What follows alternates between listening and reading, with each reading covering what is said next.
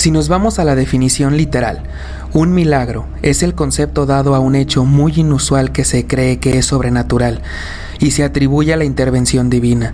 La palabra milagro, antiguamente miraglo, encuentra su origen en el latín miraculum, palabra derivada del verbo mirarí, que significa admirarse. Ya sea que se lo atribuyas a un Dios, al universo o simplemente a una coincidencia, tenemos que aceptar que un milagro siempre será sorprendente y difícil de creer. En este episodio hablaremos de tres milagros que se tienen como reales. Es tan sorprendente que aún en nuestros días, teniendo avances tan sorprendentes en la ciencia, en la medicina y en conocimientos esotéricos, nos siguen sorprendiendo.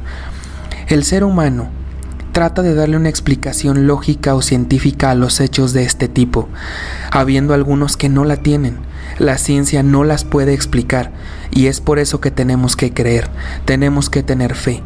Y no me refiero a la religión, sino simplemente fe. En que allá afuera, en todo el mundo, siguen pasando cosas que aún no las podemos explicar y que aún desconocemos muchas cosas que pasan en nuestro mundo, en nuestro universo, en nuestra realidad. A continuación, escuchará sucesos que se tienen como reales, sucesos que no tienen explicación. Al final, el juez serás tú.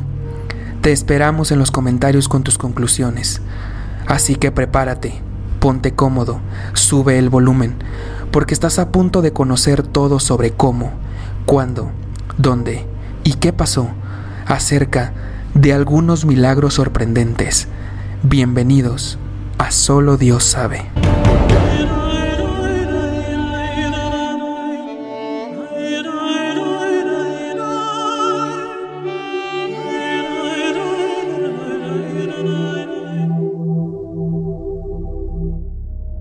Buenas noches, serafines. Les habla Agüero Orozco y bienvenidos al episodio número 17 de la segunda temporada de su podcast favorito Solo Dios sabe.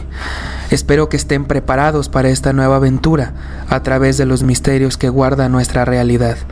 Y para no ir solos en este viaje, nos acompaña como siempre Brandon Martínez. ¿Qué tal? ¿Cómo estás? Buenas noches, amigo. ¿Qué tal? Muy muy emocionado por el tema que nos, que nos traes esta, esta ocasión. Un tema muy controversial y que abarca muchas posibilidades porque al igual que el de coincidencias aterradoras creo que son muchos sucesos que se pueden presentar incluso a diario, ¿no? Así es. Y bueno, creo que va a ser un, un, tema bastante, bastante interesante que va, va a abarcar muchas de las áreas como me imagino que la religión, eh, temas quizás familiares, sociales, y, pero bueno, no me quiero adelantar y pues voy a quedar a la... Vamos a, a, a ser tus oyentes esta noche. Recuerden que si quieren contarnos alguna historia, dejarnos algún comentario o estar al tanto del podcast, nos pueden seguir en nuestras redes sociales como lo son Facebook, Instagram y TikTok, así como nuestro canal de Telegram. Nos pueden encontrar como Solo Dios sabe podcast. Además, nos pueden escuchar en Spotify, Apple Podcasts, Amazon Music, iHeartRadio y YouTube Music, recordándoles que no requieren de un servicio premium de estas plataformas para poder escuchar y descargar nuestro contenido. También agregando nuestro nuevo canal de difusión de WhatsApp para que también estén al pendiente de todo el contenido que vamos a estar compartiendo por los canales de difusión. Los estaremos esperando. Y bueno, muchas gracias Brandon después de esa pequeña introducción publicitaria. Pues bueno, sí, los estaremos esperando por ahí en los canales de difusión, tanto el de Telegram como el de WhatsApp, que digamos que son nuestro medio más cercano a ustedes, ¿no? Les estaremos notificando de nuevos videos, de nuevos episodios y también a lo mejor un poco de información adicional a los episodios, eh, a lo mejor la misma evidencia que vamos poniendo también en los capítulos, bueno, pues la, la pueden encontrar ahí. Todos los links, tanto a las redes sociales, canales de difusión, y también en las plataformas en las que estamos, las van a encontrar acá abajo en la descripción. Y bueno, Brandon, pues Vamos a empezar con este tema, como tú dijiste, un poquito controversial, ya que pues sí, es indiscutible, es inevitable meter a la religión en este caso. No estamos hablando de una religión en particular, ya que los milagros suceden creo que en la mayoría de las religiones, pero antes de empezar te quería preguntar, en tu vida personal o en vida de algún amigo o de algún conocido, eh, conoces a alguien que le haya pasado un milagro, que sepa, sí, yo sé de tal persona que lo haya pasado o algo así? Sí, sobre todo en, en, mis, en algunos de mis familiares que son muy apegados a la religión, Han, me han contado, bueno, algunas anécdotas donde hacen referencia a algún milagro, en este, en este caso religioso. Ok, bueno, pues entonces ahí tenemos ya una, eh, pues un, un, evento, un milagro un poco cercano a nosotros. Y bueno, pues como lo dije en la introducción, en esta ocasión les vamos a mostrar tres milagros que se tienen como reales, digamos, para que un milagro sea considerado como un milagro en la extensión de la palabra. Primero la Iglesia Católica pues lo tiene que eh, este mm, eh, digamos lo tiene que estudiar lo tiene que ver si no, si no es por causas eh, lógicas o por causas normales, ¿no? Entonces, estos que les vamos a contar se tienen como reales, eh, precisos, eh, conocidos también algunos de ellos. Entonces, bueno, para que lo tomen en cuenta. Y vamos a empezar con el milagro del sol, que sucedió en el año de 1917. Este, mm, este milagro, esta historia, se desencadena de otro misterio o de otro tema, que no, no sé si también lo conozcas, que se le conoce como los misterios o las cartas a Fátima. No sé si conozcas ese tema. No, no he escuchado el tema. Ok. Tal vez ese lo tocaremos en otro capítulo porque son, bueno, lo tocamos un poco aquí, pero no tan a fondo, porque son dos temas totalmente distintos. ¿no? Una cosa es el milagro que ocurrió y otra cosa son las cartas de Fátima o los misterios de Fátima. Pero los vamos a tocar un poquito para que puedan entender el contexto del milagro, ¿no? Entonces, como les digo, este milagro se le conoce como el milagro del sol. Ya lo, ya lo vamos a ver más adelante. Por qué. O también se le conoce como Milagro de Fátima, que como repito, ocurrió el 13 de octubre de 1917 cuando una muchedumbre, mucha gente se reunió en Cova de Iría, cerca de la localidad portuguesa de Fátima. Todo esto sucedió en Portugal, también las apariciones de Fátima em, se dieron en, Portugal. Y esto trae como respuesta, que era lo que te comentaba ahorita, que esto da respuesta ya que es la profecía de tres niños que son la, precisamente los protagonistas de esta historia, los cuales son Lucía dos Santos, Francisco Marto y Jacinta Marto, que digamos que son a los niños a los que se les apareció la Virgen de Fátima y les dio, entre otras cosas, profecías y les y, bueno, más adelante vamos a contar qué les, qué les pasó, ¿no? Pero entonces, la, profecía decía que la Virgen María, pero en este caso en, en, Portugal, en esa localidad, se le conoce como Nuestra Señora del Rosario de Fátima. Es por eso que se le conoce como la Virgen de Fátima. Pero prácticamente es como la, o sea, es la Virgen María, ¿no? También más adelante vamos a ver otra historia que es similar. Entonces, digamos que el nombre cambia, pero la Virgen, entre comillas, es la misma, ¿no? Ok. Entonces, eh, esta señora de Fátima o Nuestra Señora del Rosario de Fátima eh, se les apareció a los, a los tres niños y les dijo que, le, que, le, que iba a realizar milagros, a, ahora sí que al por mayor, ¿no? Literalmente. Y les dijo una fecha señalada, que es la que te acabo de mencionar, que es la del 13 de octubre de 1917. En ese lugar se, como ya lo dije, se juntó mucha gente, acudieron al lugar para poder presenciar todas aquellas actividades o eventos que se llevaron a cabo. Y obviamente, como ya podrás deducir, y ustedes también, pues hay dos versiones de esta historia vamos a, tocar las dos porque bueno, una versión dice realmente que, fue el milagro, como se le conoce el milagro del sol, y otra versión de las mismas personas pues dicen que no pasó nada, ¿no? O sea que, que es pura mentira, que es puro puras falacias y que nunca pasó nada, pero bueno, como dije en la introducción, al final el juez serás tú. Entonces, ¿qué es lo que pasó? La gente se reunió y pudieron ver con sus propios ojos cómo el sol danzaba o zigzagueaba en, en, el cielo y algo bien particular es que emitía luz de múltiples colores y extremadamente radiantes, que digamos que eso es uno de los milagros de, de Fátima. Y según algunos informes, estos supuestos eventos habían durado aproximadamente unos 10 minutos. Aunque muchos otros eh, presentes, testigos que estaban ahí, dijeron, como repito, no haber visto nada. Y hay una fotografía que, mm, que bueno, digamos que es como una fotografía dudo mucho que sea real, que se ve el sol como en forma de espiral, pero la, bueno, la verdad es que se ve muy exagerada. Digo, no estoy diciendo que sea falsa, sino que simplemente no se me hace tan real, ¿ok? Pero em, hay una fotografía de esto, creo que no la puse aquí, pero obviamente nuestro público ya la está viendo. Entonces prácticamente eso es el milagro del sol, ¿no? Em, que se presentaron una bastante cantidad de personas y la Virgen de Fátima dijo que se iba a aparecer y iba a realizar milagros pues al por mayor, ¿no? O sea, iba a realizar varios milagros y uno de ellos para que la gente creyera pues fue que el sol zigzagueó y, y se emitió varios colores, ¿no? Ese día de, de octubre. Ese día, ese 13 de octubre del 17. Ahora, cuando según esto vamos a adentrarnos, esto fue lo que pasó, el milagro como tal, ¿no? Pero ahora vamos a tocar el tema de cómo es que se dio la aparición de la Virgen, porque nada más no se le apareció porque sí. Entonces vamos a ver cómo es que sucedieron estos, estos hechos. Primero, eh, los niños cuentan que bueno, pues ellos iban caminando por una pradera y se les apareció la Virgen de Fátima. Entonces, una de, mm, Lucía, en, este caso, una de las niñas, le preguntó, textualmente cito, ¿de dónde viene? Ella contestó, vengo del cielo. La niña preguntó, ¿qué quiere de nosotros? Ella respondió, vine a pedirles que vengan a este lugar cada día, eh, cada día 13 al mediodía durante seis meses y les diré quién soy. O sea, hasta el momento los niños todavía no sabían que era la Virgen de Fátima, únicamente tuvieron esta conversación y cada día 13 de cada mes durante seis meses, o por lo menos seis veces, porque son eh, cada seis meses, ajá, exactamente una vez al mes, fueron y acudían al lugar para pues para ver qué pasaba, ¿no? Ok. Entonces así los, los pastorcitos, o bueno, los niños, dijeron que este había sido el primer diálogo que tuvieron con la, con la Virgen de Fátima en mayo del 10, bueno, de 1917. Y pues obviamente corrieron a contarle a sus padres, pero pues como sabrás, pues no le creyeron, no les creyeron nada, ¿no? Okay.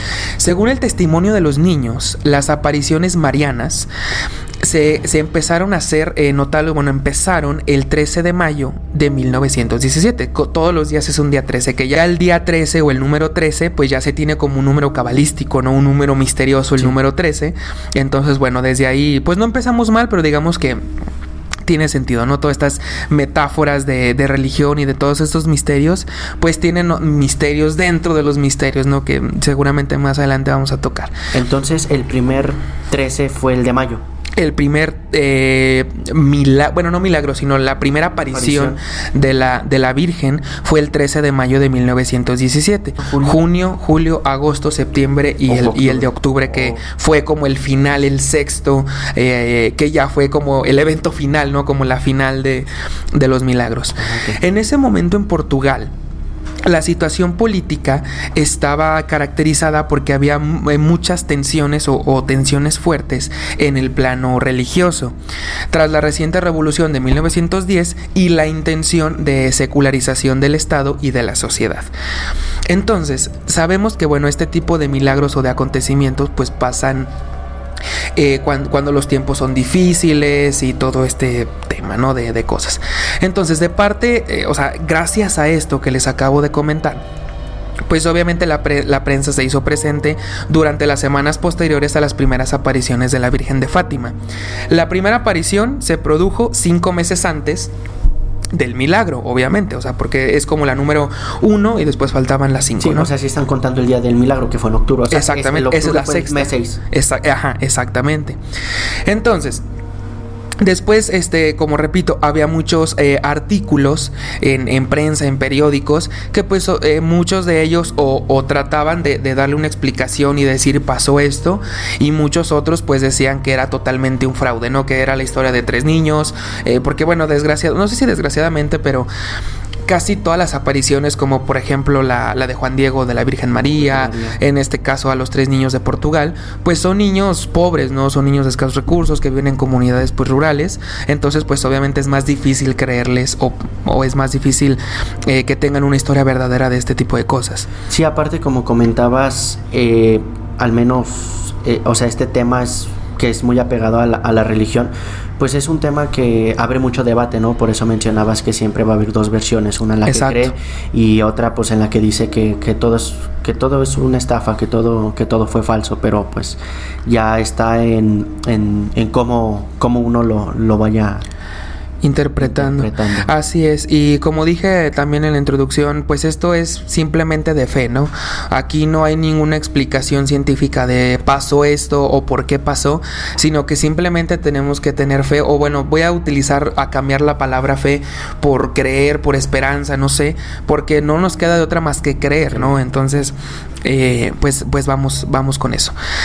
Entonces, después ese día, la primera aparición, que fue el 13 de mayo, mm, los niños le preguntaron a la, a la Virgen, ¿usted qué quiere? Y ella respondió, quiero que vengan aquí, bueno, el día 13 de cada mes, recen el rosario y que aprendan a leer. Entonces, o sea, ni siquiera los niños sabían leer, entonces es por eso que, que pues es un poco más difícil de, de creerles, ¿no? Después les diré lo que yo quiero. Quería pedirle o sea, ella le dijo, Lucía le pide a la Virgen, quería pedirle que nos llevara o que nos lleve al cielo. Ella le respondió, sí. Y a Jacinta y a Francisco me los llevaré en breve. Pero tú, tú te quedarás aquí algún tiempo más. Jesús quiere servirse de ti para hacerme conocer y amar. Eso fue lo que le dijo la, la Virgen. Entonces prácticamente ya está profetizando la muerte de los dos niños. Sí. Y efectivamente fue lo que sucedió. En menos de dos años los hermanitos Jacinta y Francisco se enfermaron. Francisco murió el 4 de abril de 1919 y a Jacinta le, le, internaron perdón, por una neumonía a mediados de ese año y terminó falleciendo en Lisboa en febrero de 1920. Ah. Entonces sí se lo llevó bastante rápido. ok, entonces nada más dejó viva o nada más quedó Lucía, que fue con la que estaba haciendo la plática uno a uno de... Exactamente, que fue con la que tuvo más interacción. Y tal como lo predijo la, la Virgen de Fátima, Lucía dos Santos vivió hasta los 97 años, que volvió, bueno, volvió a protagonizar otros eventos más adelante, como otros más que vamos a contar a continuación, y terminó, o bueno, murió el 13 de febrero del 2005 y se hizo monja. Wow, y murió un 13. Ahí está otra vez el, el número 13 mágico, cabalístico, como lo quieran decir. El tercer encuentro que se llevó a cabo el 13 de julio, la Virgen reveló tres secretos a Lucía, que estos secretos se le conocen como las cartas de Fátima o los misterios de Fátima. ¿Qué es lo que pasó con, estos, eh, con estas cartas de Fátima? Bueno, pues em, Lucía escribió tres cartas y se las llevó a la, a la iglesia católica que permanecieron ahí durante muchos, muchos años y que después, eh, bueno, primero se fueron revelando paulatinamente, obviamente en orden, ¿no? El, depende del secreto que, les dio, que le dio la, la Virgen de Fátima y fue recientemente, si mal no me equivoco, en el 2002, que de todos modos ahorita vamos a corroborar la fecha, que en el 2002 fue cuando el Papa eh, Juan Pablo II fue el que, el que dio al mundo, el que reveló al mundo el tercer secreto o el tercer, la tercera carta de Fátima, que por un tiempo, bueno, yo había escuchado de, los, de las cartas de Fátima y pues todo mundo suponía pues que se trataba del fin del mundo o, o digamos de cosas malas, ¿no? Que ahorita vamos a contar de qué son esos famosos secretos de Fátima.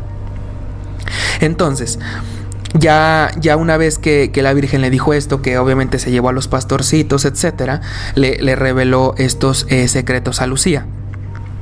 El cuarto encuentro, el 13 de agosto, los pastorcitos no pudieron ir a Coba de Iría, que fue donde sucedieron estos eventos, pero la Virgen se les apareció el 19 de agosto en Balinos. O sea, digamos, no pudieron ir, no sabemos por qué. Pequeño retraso. Un pequeño retrasillo. Y después de seis días se, les se le apareció la Virgen el 19 de agosto en otra localidad. El quinto, el 13 de septiembre, se repitió otra vez en Cobadiría, o sea, en el mismo lugar donde se llevaron a cabo todos los demás, a excepción del cuarto. Y el sexto, que sería el último, es cuando sucedió el milagro del sol, que, como repito, la estrella dicen que danzó y zigzagueó y, emitió em, luces de diferentes colores y una luz eh, muy, muy radiante. Ok, entonces si no me equivoco, aún seguían vivos los niños, ¿verdad? Porque murieron hasta el 19. Hasta el 19, dos años después, bueno, dos años, em, Francisco en el, en el 19 y Jacinta en el, en el 1920. Ok, o sea, sí presenciaron el evento del 13 de octubre del 17. Exactamente, sí, sí lo presenciaron. Y bueno, cuando pasó lo del, lo del evento, o una vez el evento, el obispo local abrió una investigación canónica en noviembre, o sea, casi casi un mes después de 1917, para analizar los testimonios y obviamente comprobar si las afirmaciones o si los eventos pues eran, eran reales, ¿no? Para poder, como repito, llevar como ese trámite y catalogarlo como un milagro real estipulado por, por la iglesia. Los sucesos, ya entre tanta investigación, testimonios, etc., los sucesos fueron aceptados oficialmente como un milagro por la Iglesia Católica el 13 de octubre de 1930, o sea, 13 años después de que ocurrió, 13 años, fíjate, hasta ahorita me estoy dando cuenta, 13, años, después, el día 13 de octubre que fue cuando sucedió, o sea, un día 13, el 13 de octubre, 13 años después, en el mismo mes, o sea, el 13 está presente en todos lados. Fue cuando, cuando mm, ya los milagros eh, o la iglesia católica los reconoció como, como reales. O sea, sí se abrió una investigación en el lado de la iglesia, claro. Exactamente. Y adivina qué. El 13 de octubre de 1955, el legado apostólico Federico dijo ante varios millones de personas que los días 30 y 31 de octubre y 1 y 8 de noviembre de 1950, el Papa Pío XII había sido testigo del milagro del sol desde los jardines vaticanos. Wow, o sea, eh, hubo otro, otra, se presentó otra vez este fenómeno. No, digamos que hasta 1900, bueno, sí, o sea, se, se volvió a repetir, pero, o sea, vuelvo a, vuelvo a la misma fecha, un 13 de octubre, y el mismo Papa Pío XII dijo él que él personalmente presenció los, el milagro, los otros milagros, el, del 30 al 31 y el primero y el 8 de noviembre. Ajá, es sumamente sorprendente que digo, son como, como dije, no sé si sean coincidencias, si le acomodaron en la historia para que todos los días sea un día 13, 13, años después. Y se quedó a un papa de ser el 13 también. Y se quedó eh, Pío eh, que según yo no existe, creo que todavía Pío 13. Creo que no, pero bueno. Ahora, ya les contamos em, lo que fue el milagro del sol, pero ¿se acuerdan que mencionamos los tres secretos de Fátima o las cartas de Fátima? Que es un, es un tema muy interesante porque imagínense que una entidad divina pues te di que se te aparezca a ti te diga tres secretos, pues obviamente van a ser bastante interesantes. Ahora, ¿Qué, dicen estos, estos tres secretos o estas eh, tres cartas de Fátima? Dos de los secretos de Fátima se revelaron en 1941. Como te digo, primero se revelaron los dos primeros y tardó mucho tiempo en que se revelara el tercer secreto. Y es por ello que la gente pensaba que era como el fin del mundo o la llegada del anticristo, algunos decían. Entonces el tercero tardó bastante. Y esto, eh, eh, como te digo, la hermana Lucía, eh, todos los, secretos los escribió en, cartas y fue a pedido del obispo de Leyri, que fue el que también inició la, la investigación. Estas cartas se le entregaron al Papa y se quedaron en el Vaticano. Y el texto del tercer secreto fue revelado por el Papa Juan Pablo II el 26 de junio, perdón, del año 2000.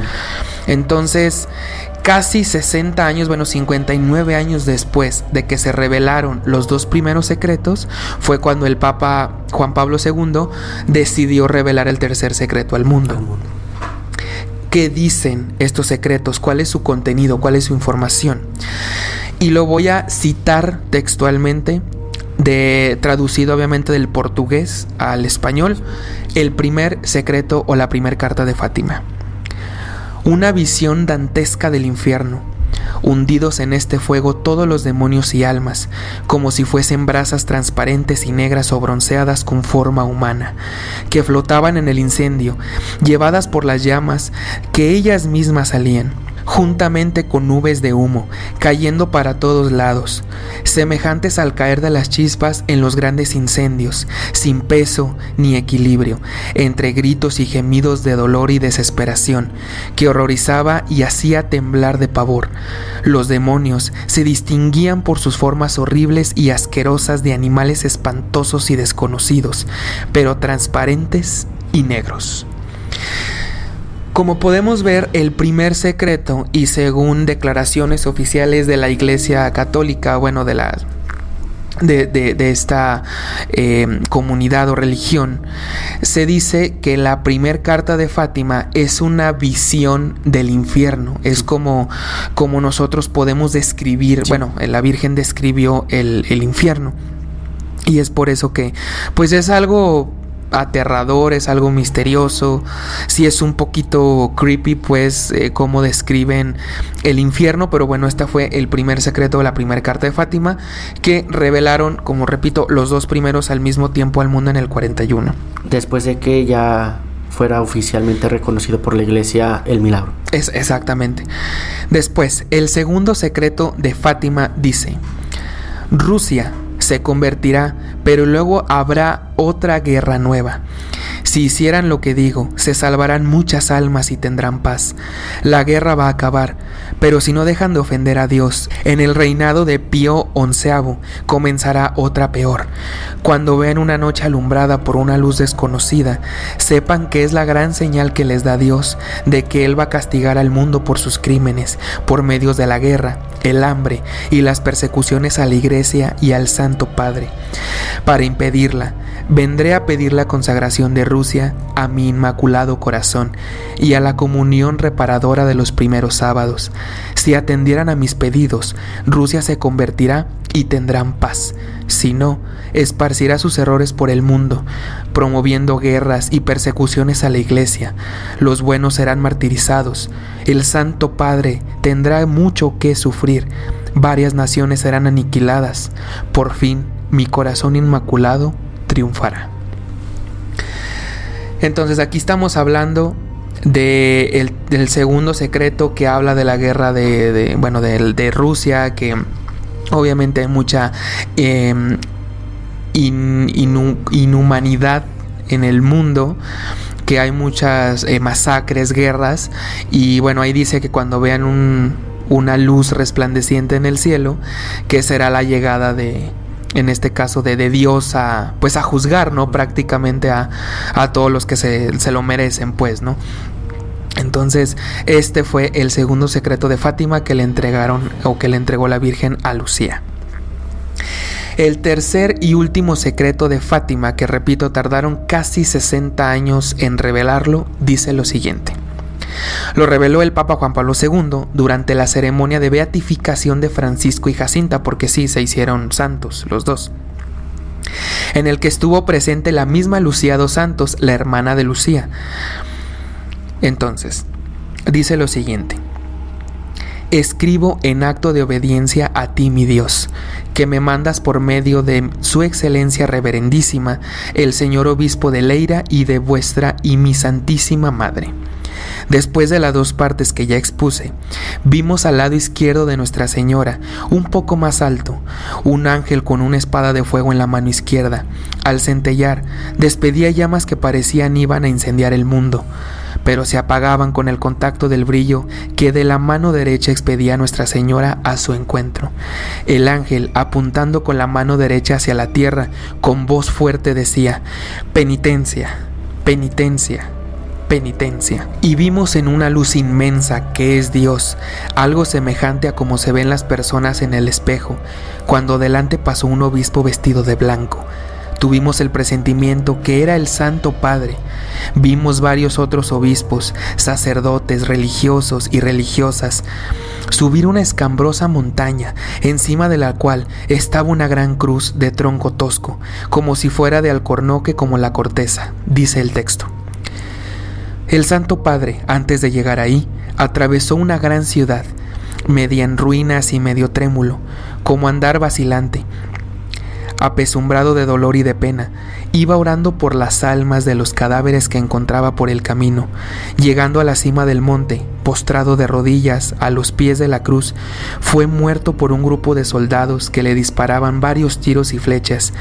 Y asimismo fueron muriendo unos tras otros los obispos, los sacerdotes, religiosos, religiosas y varias personas seglares. Continúa caballeros y señoras de varias clases y posiciones.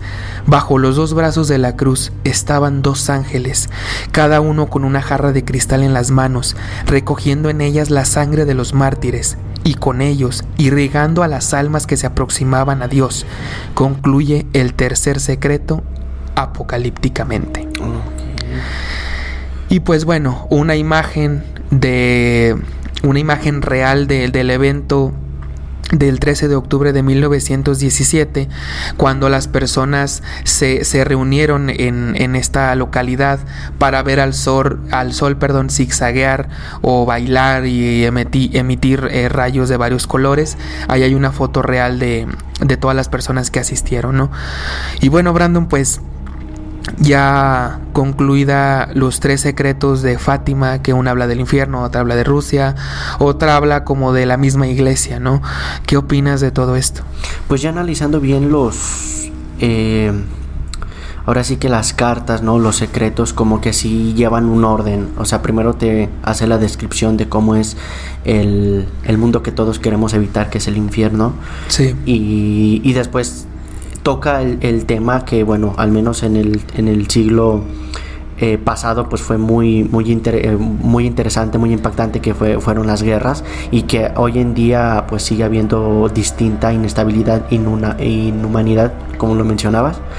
Y pues bueno, ya termina finalmente con con, un tercero un tercer secreto ya apocalípticamente dándole así un final a las cartas. Una duda que me surgió espero que me, que me la puedas este, resolver es me, me, imagino o mi intuición dice que los niños al tener esta aparición y esta plática con, con la Virgen, eh, me imagino que ellos fueron a, comunicarles al pueblo de que iba a pasar dicho suceso, que claro, me imagino que en un principio fue eh, difícil eh, darles la razón o creerles, porque pues bueno, aparte de que eran niños, quizás no era una época que se prestara tanto, pero me imagino que, que los niños fueron quien dieron el, dieron el aviso? Sí, sí, obviamente los niños pues fueron eh, con, el, con, el, bueno, como, como también ya te había comentado, le contaron a sus padres que obviamente no les creyeron.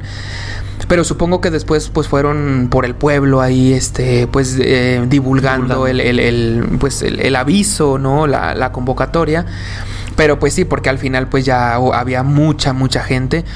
Eh, que se reunió el 13 de octubre al sexto mes. Pero sí, o sea, creo que los primeros cinco apariciones, pues nada más eran los niños y ya. Hasta el sexto fue donde ya se juntó la gente, ajá, y todo eso, ¿no?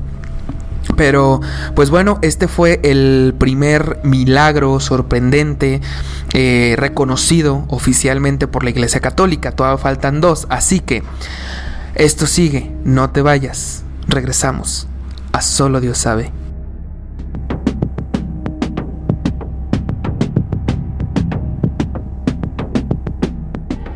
Un cadáver en la cama. Esta vez es un grupo de amigas que marcha de vacaciones. Cuando suben a la habitación del hotel, notan un olor raro y asqueroso, aunque no le dieron más importancia. Cuando regresaron después de unos tragos y unos cuantos bailes, a la última hora de la noche, el olor se había intensificado, así que llamaron a los responsables del hotel para que comprobasen de dónde venía ese asqueroso olor. Pero no se logró saber el origen después de varias horas de búsqueda. Las niñas se fueron a dormir y una de ellas escondió su cartera bajo el colchón, por seguridad. Como el olor no había desaparecido pese a que lo estuvieron camuflando con perfumes y productos, una de las amigas decidió volver a llamar a los de limpieza. Y finalmente, después de discusiones, decidieron cambiarlas de habitación porque el olor se volvió sumamente insoportable. Al recoger sus pertenencias, la amiga que escondió la cartera hurgó bajo el colchón y de repente tocó una mano humana. Cuando quitaron el colchón, se encontraron con un hombre asesinado. El cadáver estaba entre el colchón.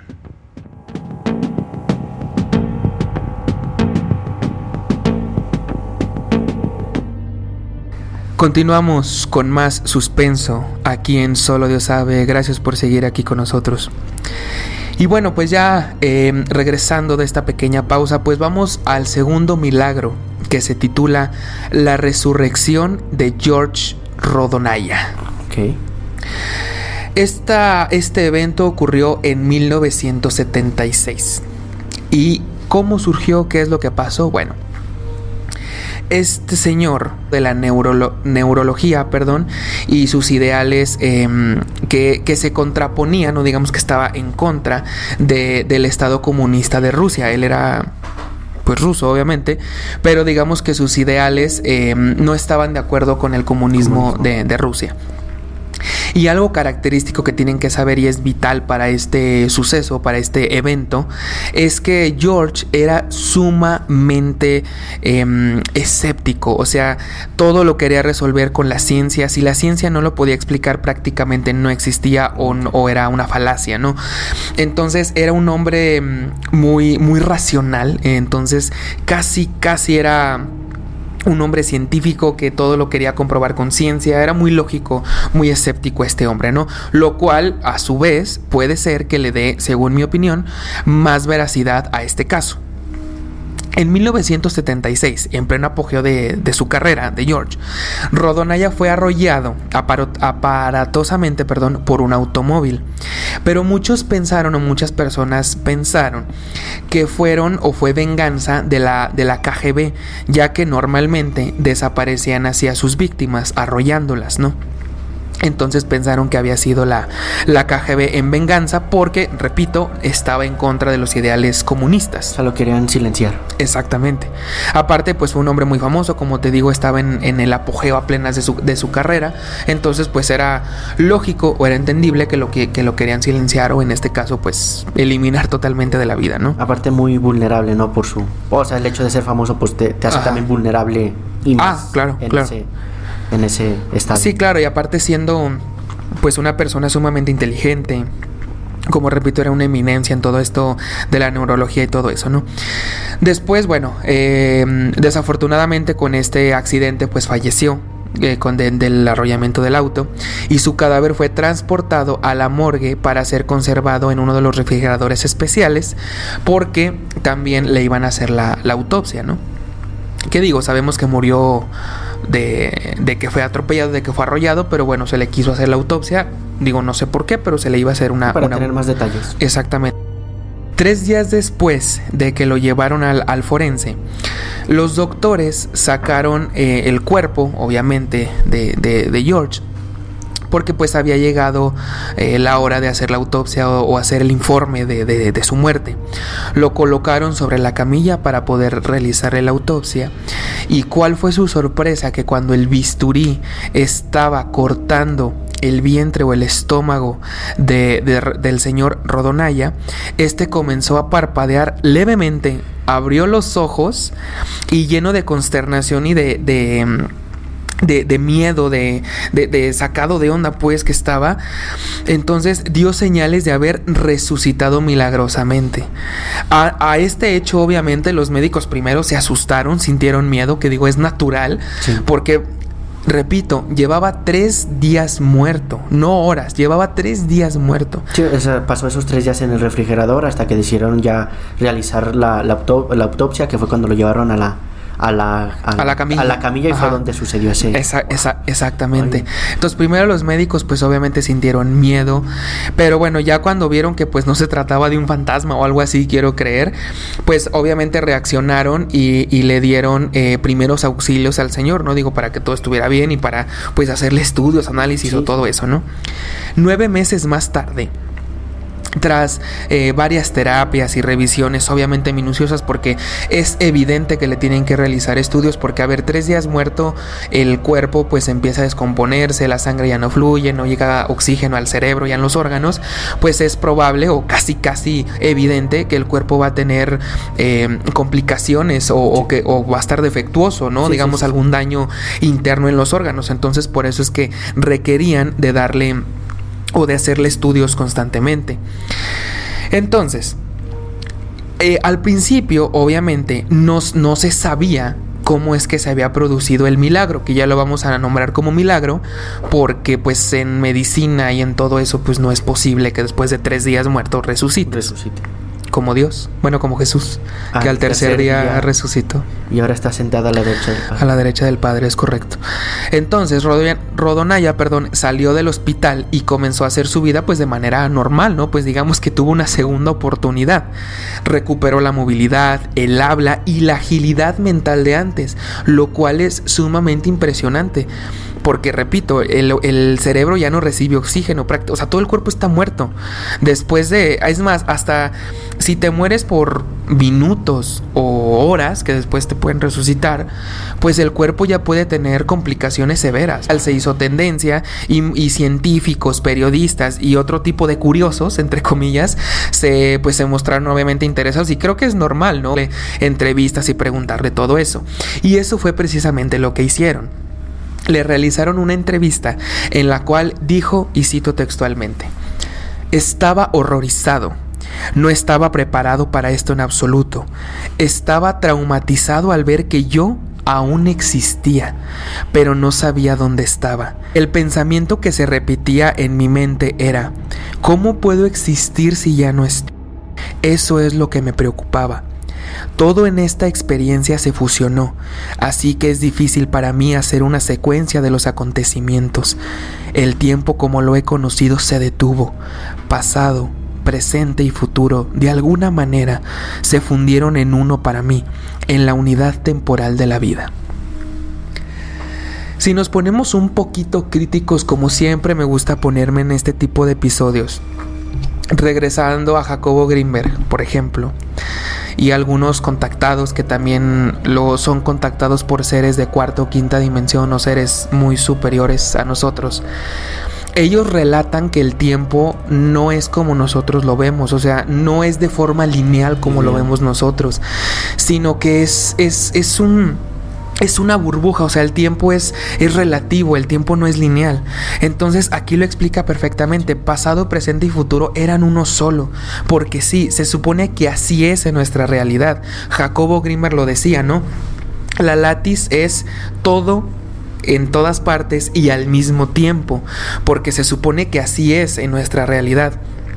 Y lo vemos también eh, muy bien descrito o mostrado en la película de Interestelar, ya al final cuando se va al librero por atrás del librero, que ve como todas los posibles em, escenarios o dimensiones, eh, que, o sea, es, es el tiempo al mismo tiempo, digamos. todos esos momentos en ese... En ese mismo momento, digamos, ¿no? Entonces, híjole, o sea... ver a la, al tiempo como una cuarta dimensión. Mm, ajá. No me acuerdo si el tiempo es la cuarta o la quinta. No me acuerdo. Creo que es la quinta. La quinta dimensión creo que es el tiempo, porque la, cuarta, según yo, es la gravedad. Si yo estoy mal, corríjanme en los comentarios, pero según yo así es, creo que el, el tiempo es la quinta dimensión. Pero sí, o sea, si alguien ya no lo dice aquí, que murió y, y, repito, es un ser, una persona sumamente racional, estudiosa y, y, que siempre lo quiso ver de la manera lógica o científicamente posible, pues es probable que le podamos creer. Sí. Entonces, Rodonaya, el señor eh, Rodonaya, se mostraba obviamente consternado ante lo ocurrido. Digo, ya es algo normal, ¿no? Y como repito, como era un hombre de ciencia, pues obviamente lo trataba de explicar de la forma científica, aunque pues prácticamente no hay manera científica de comprobar o de explicar esto. Si no se lo creía. Exactamente. Y su EMC, por sus siglas Experiencia Cercanas a la Muerte, EMC, le obligaba a replantear sus creencias ya que pues estuvo muerto durante tres días. Entonces imagínense que un día sepan como este señor eh, todo lo que, lo que creemos saber y que de un día para otro nos digan todo lo que tú sabes. Bye. O sea, no es cierto, no es real, o por lo menos no es como tú lo crees, no, no es como te lo pintan. Es un golpe muy fuerte hasta el ego de la inteligencia humana, ¿no? Es por eso que todo este tipo de milagros, fenómenos no humanos, misterios, teorías conspirativas, pues son difíciles de creer porque nos pegan en las creencias que todo, pues que nos eh, implantaron o nos dijeron durante mucho tiempo. Entonces es por eso que son un poquito pues más difíciles de creer o darle veracidad, ¿no? a todo este tipo de cosas. Entonces, em, este señor George dijo que experimentó visiones y viajes en el espacio-tiempo que le habían dejado valiosas lecciones. O sea, ya también estamos hablando de tiempo y espacio, como lo hablamos en viajes en el tiempo, etc. Según su experiencia relatada a diversos investigadores, lo primero que él experimentó cuando murió, él dijo que fue o se sintió o vio, bueno, no puedes ver la oscuridad según yo, ¿o sí? No. No puedes ver la oscuridad. Bueno, él sintió una oscuridad absoluta que lo rodeaba por todos lados. Y esto le provocó obviamente pues un miedo enorme, ¿no? Despertar o abrir los ojos y que no veas nada, que solamente veas negro en todo tu alrededor, pues obviamente es bastante eh, trágico. Y también dice que, em, que, gracias a que digamos que el tiempo no era lineal y se podía mover a través del tiempo y del espacio, que teóricamente así tiene que ser, él pudo visitar el imperio romano, la remonta babilónica e incluso en las mentes mismas de Jesucristo y sus discípulos.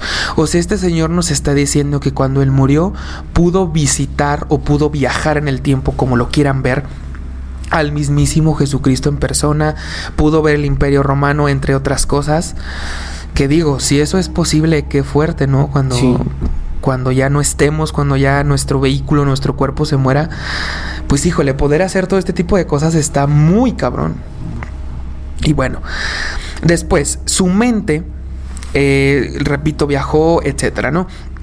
Entonces dice el Señor que con su mente, él con tan solo pensar en un lugar, George se trasladaba de manera instantánea a donde él quería. Es por eso que pudo visitar, este, bueno, visitar o ir a tiempos que, que ya lo comenté, ¿no? Entonces dice que era sumamente fácil desplazarse por el espacio-tiempo. También afirmaba que, que los de, las demás personas, esto está raro pero no tanto. Te voy a decir por qué. Dice que las demás personas, cuando él estaba, digamos, en, en algún tiempo pasado, ¿no? Las personas que estaban ahí no se daban cuenta de que él estaba ahí. O sea, esas personas no lo podían ver. Nada más era como su alma. Ajá. ¿Y sabes a qué me recuerda todo esto? ¿A qué? A personas o a cosas que no podemos ver y siguen aquí. ¿A qué te suena eso? A los espíritus. Exacto, a los fantasmas, a los espíritus, a los entes que andan rondando por aquí. Que no tienen un cuerpo que no tienen un cuerpo físico. Tal vez ya muertos nosotros, nuestra alma pueda viajar otra vez a, este tiempo en el que estamos. Capaz de que ahorita hay un güero y un Brandon viéndonos. el, espíritu de nuestras personas esté aquí y nosotros obviamente no lo podemos ver.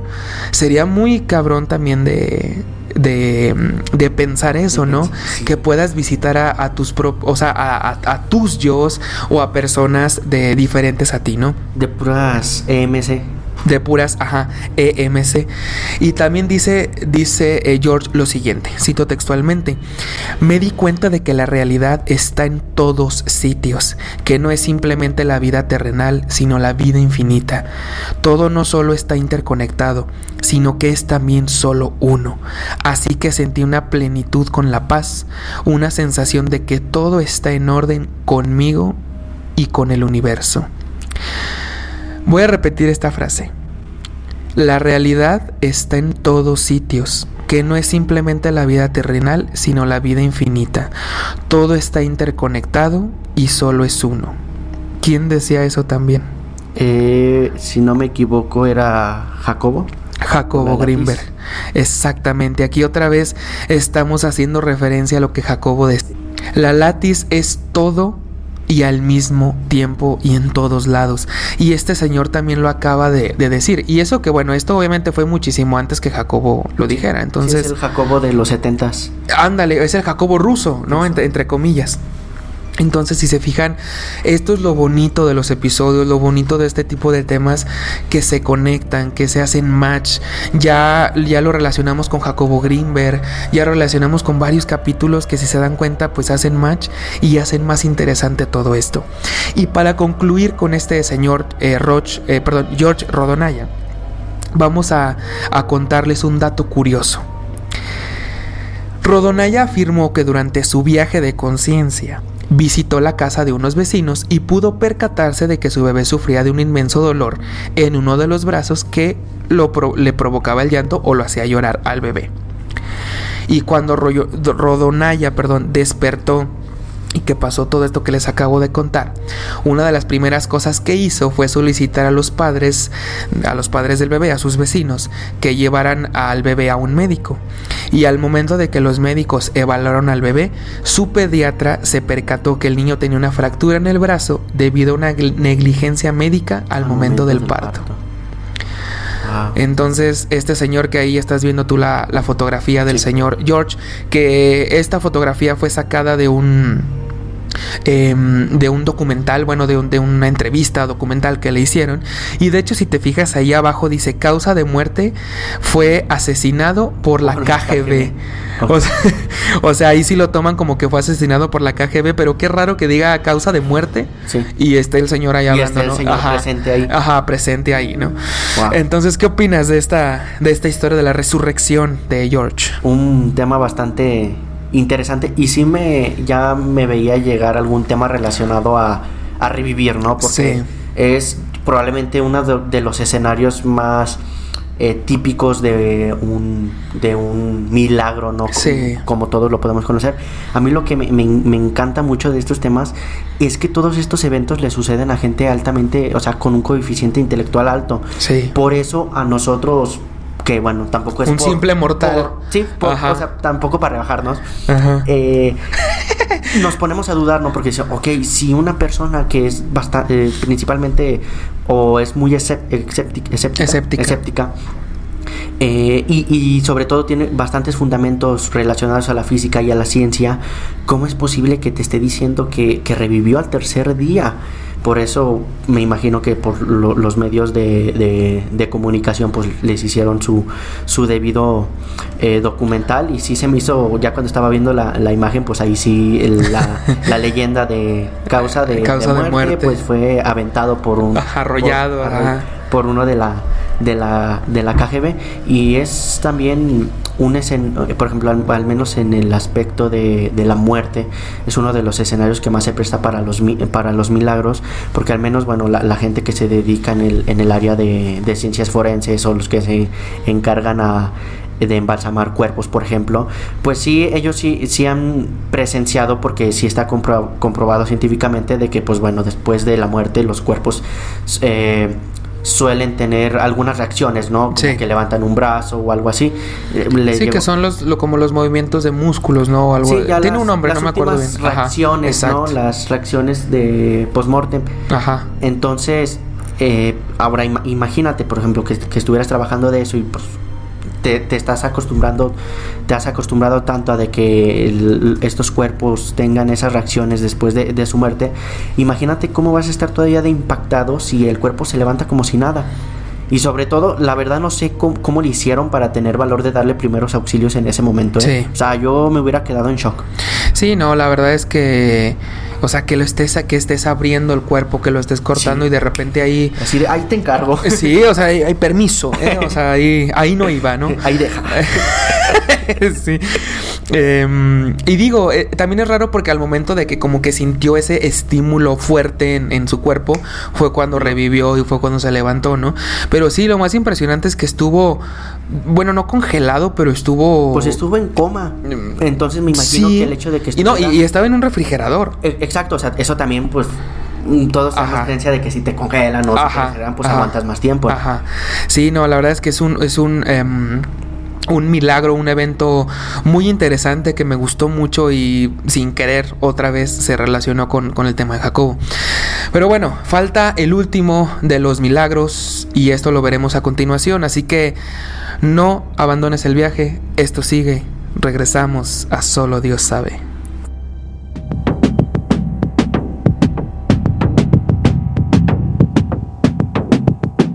Les preparó el almuerzo y salieron de la calle apresuradas como cada día, llevaba a sus hijas gemelas al colegio. Caminaban tarareando una canción y cogidas de la mano cuando el teléfono sonó de su bolso. Era del trabajo. Respondió rápidamente y su interlocutor le pidió que acudiera de inmediato a la oficina. Había ocurrido algo grave, así que decidió que las niñas continuaran solas. Conocían bien el camino. Las besó en la frente y emprendió la ruta de vuelta. Solo dio veinte pasos. A sus espaldas, el ruido de un fuerte golpe seguido de un fuerte frenazo hizo que volteara la cabeza con una expresión de horror en el rostro. Los cuerpos de las dos pequeñas yacían inertes bajo un camión. Todavía estaban cogidas de la mano. La mujer se sumió en una profunda depresión de la que consiguió salir con un nuevo embarazo. Por ironía del destino, en su vientre estaban cobrando vida dos niñas gemelas. Cuando dio a luz, el asombro parecido con sus hijas fallecidas sorprendió a más de un vecino. A medida que las pequeñas crecían, la madre se volvió más y más protectora. Le aterrorizaba la idea de que pudiera perderlas una vez más. Un día, de camino al colegio, las hermanas se adelantaron y corrían ante la atenta mirada de la mujer. En cuanto pusieron un pie en el asfalto, una férrea mano las detuvo con brusquedad, entre sollozos desconsolados, su madre les rogó que no cruzara nunca sin su permiso. No pensábamos en hacerlo, dijeron. Ya nos atropellaron una vez, mamá. No volverá a ocurrir.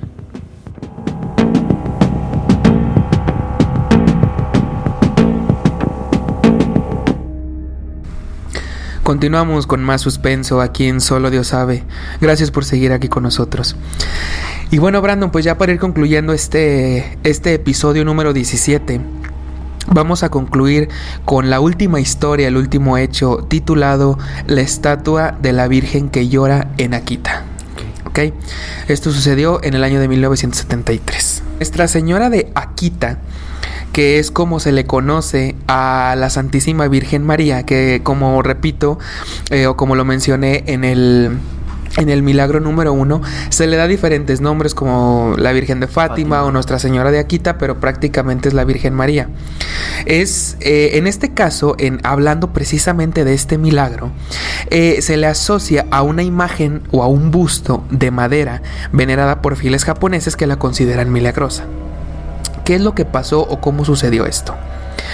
El 12 de junio de 1973, la hermana Agnes Sasagawa comenzó a recibir visiones celestiales en un convento ubicado en Akita, Japón. De ahí viene su nombre de Nuestra Señora de Akita. Al principio, dijo esta, esta hermana Agnes, vio seres angelicales que adoraban la Eucaristía, pero después, el 6 de julio de 1973, Sasagawa vio que una estatua de madera de la Virgen María le hablaba, transmitiendo un mensaje poderoso similar al que recibieron los tres niños pastores en Fátima, Portugal. Aquí es donde otra vez se conectan las historias, donde mm, se vuelve a, conectar, digo, con, con el milagro número uno que acabamos de mencionar. La estatua poco después comenzó a sangrar y las lágrimas comenzaron a fluir por sus mejillas. Alrededor de dos mil personas presenciaron las lágrimas provenientes de la estatua y el líquido se recogió y se envió a un laboratorio para su análisis. Esto sí es bien interesante porque no solamente quedó como milagro de que la Virgen lloraba o, derramaba sangre, sino que hasta las lágrimas, o sea, los fluidos se llevaron a un laboratorio para, o sea, a ver qué onda, ¿no? ¿Y qué creen que fue lo que pasó? Un profesor del Departamento de Bioquímica de la Universidad de Akita estudió el líquido, así como un especialista forense no cristiano. El doctor Kaoru Sahisaka se confirmó que la sangre era de origen humano, al igual que las lágrimas. Después de una larga investigación, el obispo local John Shohiro de Nigata aprobó que la aparición era de origen sobrenatural y, entre comillas, digna de ser creída. El Vaticano no ha hecho una declaración oficial, dejando a criterio del obispo papal. Ok, o sea, solo quedó en esa Sí, digamos que este sí no es como tal un milagro estipulado por la iglesia, sino que o nada más lo estipuló por, por el obispo local. Pero bueno, digo, es una historia corta, no hay muchos detalles, pero bueno, prácticamente es la historia de una virgen de madera en Akita, Japón, que llora y constantemente llora y derrama sangre y como repito, bueno, las lágrimas ya se estudiaron y se comprobaron que, que, que eran de origen humano.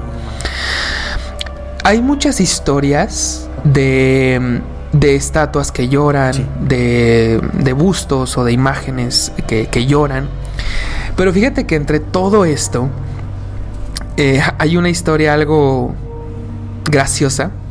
Ya vamos a, quitar el lado un poquito de, milagros sorprendentes, pero me gustaría contarla en base a esta a esta virgen, ¿no? A, este caso. La verdad, bueno, les voy a deber el, nombre del santo y de la ciudad, pero si lo googlean lo van a encontrar por ahí. Pero bueno, el chiste es que había una imagen, una estatua, que también em, lo, que, lo que hacía esa estatua, creo que era por medio de las manos o, algo así, le salía agua o, digamos que creaba agua de las manos. No me acuerdo si lloraba agua o de las manos salía agua, ¿no? Entonces, obviamente, digo, las primeras personas que lo vieron, pues seguramente se sorprendieron un montón que ver que a una estatua lloraba o le salía agua de las manos. Entonces, obviamente lo, lo catalogaron como, pues, como un milagro, eh, o bueno, como un milagro, ¿no? Miles de personas lo, catalogaron y lo vieron. Tanto fue así que su fama fue ascendiendo constantemente. Y pues ya era como un lugar obligado de los, de los turistas que decían que si ibas y, te tomabas el agua, que era como. Eh, era como agua bendita, Era, era bueno para, o sea, digamos que prácticamente era eh, milagrosa, Esa, agua, ¿no? Y muchas personas hacían lo mismo, o sea, iban a la estatua, eh, se tomaban el agua y decían, me siento bien, me siento mejor y etcétera, ¿no? Y un día alguien decidió, pues, investigar de dónde venía el agua, ¿no? y comprobaron que el agua venía de una tubería rota de los excusados de la iglesia. Oh. Correcto. Así es. o sea, el agua que tanta gente se estaba tomando era, era, agua, agua negra, aguas negras. Y la gente ahí creyendo que como venía de la estatua, pues obviamente creyeron que era una, un agua milagrosa, que era un milagro, y resultó ser heces o agua de esas fecales bien. Sí, ya se sentían bien poderosos después de una agüita de cactus bien. agüita de pura proteína. ¿Cómo ves esta historia? Es bueno, de hecho, eh, al menos en estos casos también he visto muchísimos, incluso en YouTube, muchos videos de que según se mueven las estatuas y también, también eh, sobre todo en siluetas, que también he visto muchos siluetas o algún material que, que dé forma, por ejemplo, a la Virgen. Sí, de hecho, esto también lo he visto en muchos casos de, de estatuas o, o o figuras que se mueven o lloran en, videos de YouTube y sobre todo también en siluetas. Al menos aquí en México he visto muchos casos de cómo la, la, gente al ver, por ejemplo, que algunas piedras o alguna pared forma eh, el rostro, por ejemplo, de Jesús, el rostro de la Virgen, eh, de la Virgen, de la Virgen María. Eh, y, e incluso que hasta le hacen su altar, ¿no? Sí. Y digo, al menos la gente que está muy, muy apegada a la religión, pues entiende y se respeta que, bueno, es un gesto que ellos le hacen como ofrenda, no sé si pueda decir así, pero al menos en, mi punto de vista sí sería un poco más eh, consciente, al menos, por ejemplo, en la estatua que que mencionabas anteriormente, de investigar de dónde proviene, ¿verdad? Claro. Y, y, por qué se formó, si simplemente es una coincidencia o realmente es un milagro. Fíjate como uno de los temas de la primera temporada también se está conectando con, con este, ¿no? O sea, o es un milagro, o es una coincidencia, o son Ah, ambos. ok. También dependiendo de cómo lo tomen. Por eso en ese capítulo yo mencionaba que iba a tener muy probablemente otras partes, porque también abarca un, un área, un área muy grande. Y ya lo estamos relacionando con los milagros. Claro. Y sobre todo en, en este, en este episodio que los, nos estamos yendo por el lado de, de la religión, pero también hay que entender que puede haber algunos milagros como por suerte, ¿no? Que también ese es otro tema de la gente que ha tenido mala suerte, la gente Claro. que, eh, porque creo que hay una, a un chavo, creo que le, le, cayó, le cayeron como siete veces Como un siete rayo rayos, Y, siguió vivo, entonces ok, ¿es un milagro? Sí. ¿Una coincidencia? ¿O simplemente... O un fenómeno que- que O- o- o pasó, un fenómeno, ajá. claro, o y sobre todo investigarlo más a fondo. Y como el chavo ese que mencionabas que venía todo de una tubería rota, pues también hay que tener esa lógica, ¿no? Antes de, de- de dejar toda nuestra creencia sobre un hecho al instante, hay que investigar un poco de eso. Sí, y bueno, acá por lo menos antes de que se la tomaran el agua, pues mínimo le sacaron estudios, ¿no? Sí. Y ya, ya comprobaron que, bueno, según esto, la, el- la noticia o el hecho nos dice que según esto sí venía de, o eran lágrimas y sangre humana. Pero acá pues estaban tomando la... Un la vato ahí sí, evacuando y, sí. y tú acá, con, viva Cristo Rey. con razón, cada vez que le bajaban al baño salía más agua. Salía ¿no? más agua. Sí, la verdad es que sí, eh, como, tú, como tú dices, son, son, son cosas que se le atribuyen a veces como milagros o como eh, eventos extraordinarios porque Claro. se... Digamos que se tienen que juntar muchos, ahora sí que se, se tienen que alinear los astros, que pase tal cosa, que si esto no pasa, entonces se le atribuye a milagros, ¿no? Estos que les acabamos de contar se tienen como milagros, se tienen como pues hasta cierto punto reales. Y como dije, pues al final el juez serás tú. Nosotros ya se las presentamos y ahora ya conocemos todo lo posible acerca de algunos milagros sorprendentes. Y aún así recuerden que siempre, al final, solo, Solo Dios sabe. Nos escucharemos en próximos episodios. Soy Güero Orozco. Soy Brandon Martínez. Hasta, la próxima.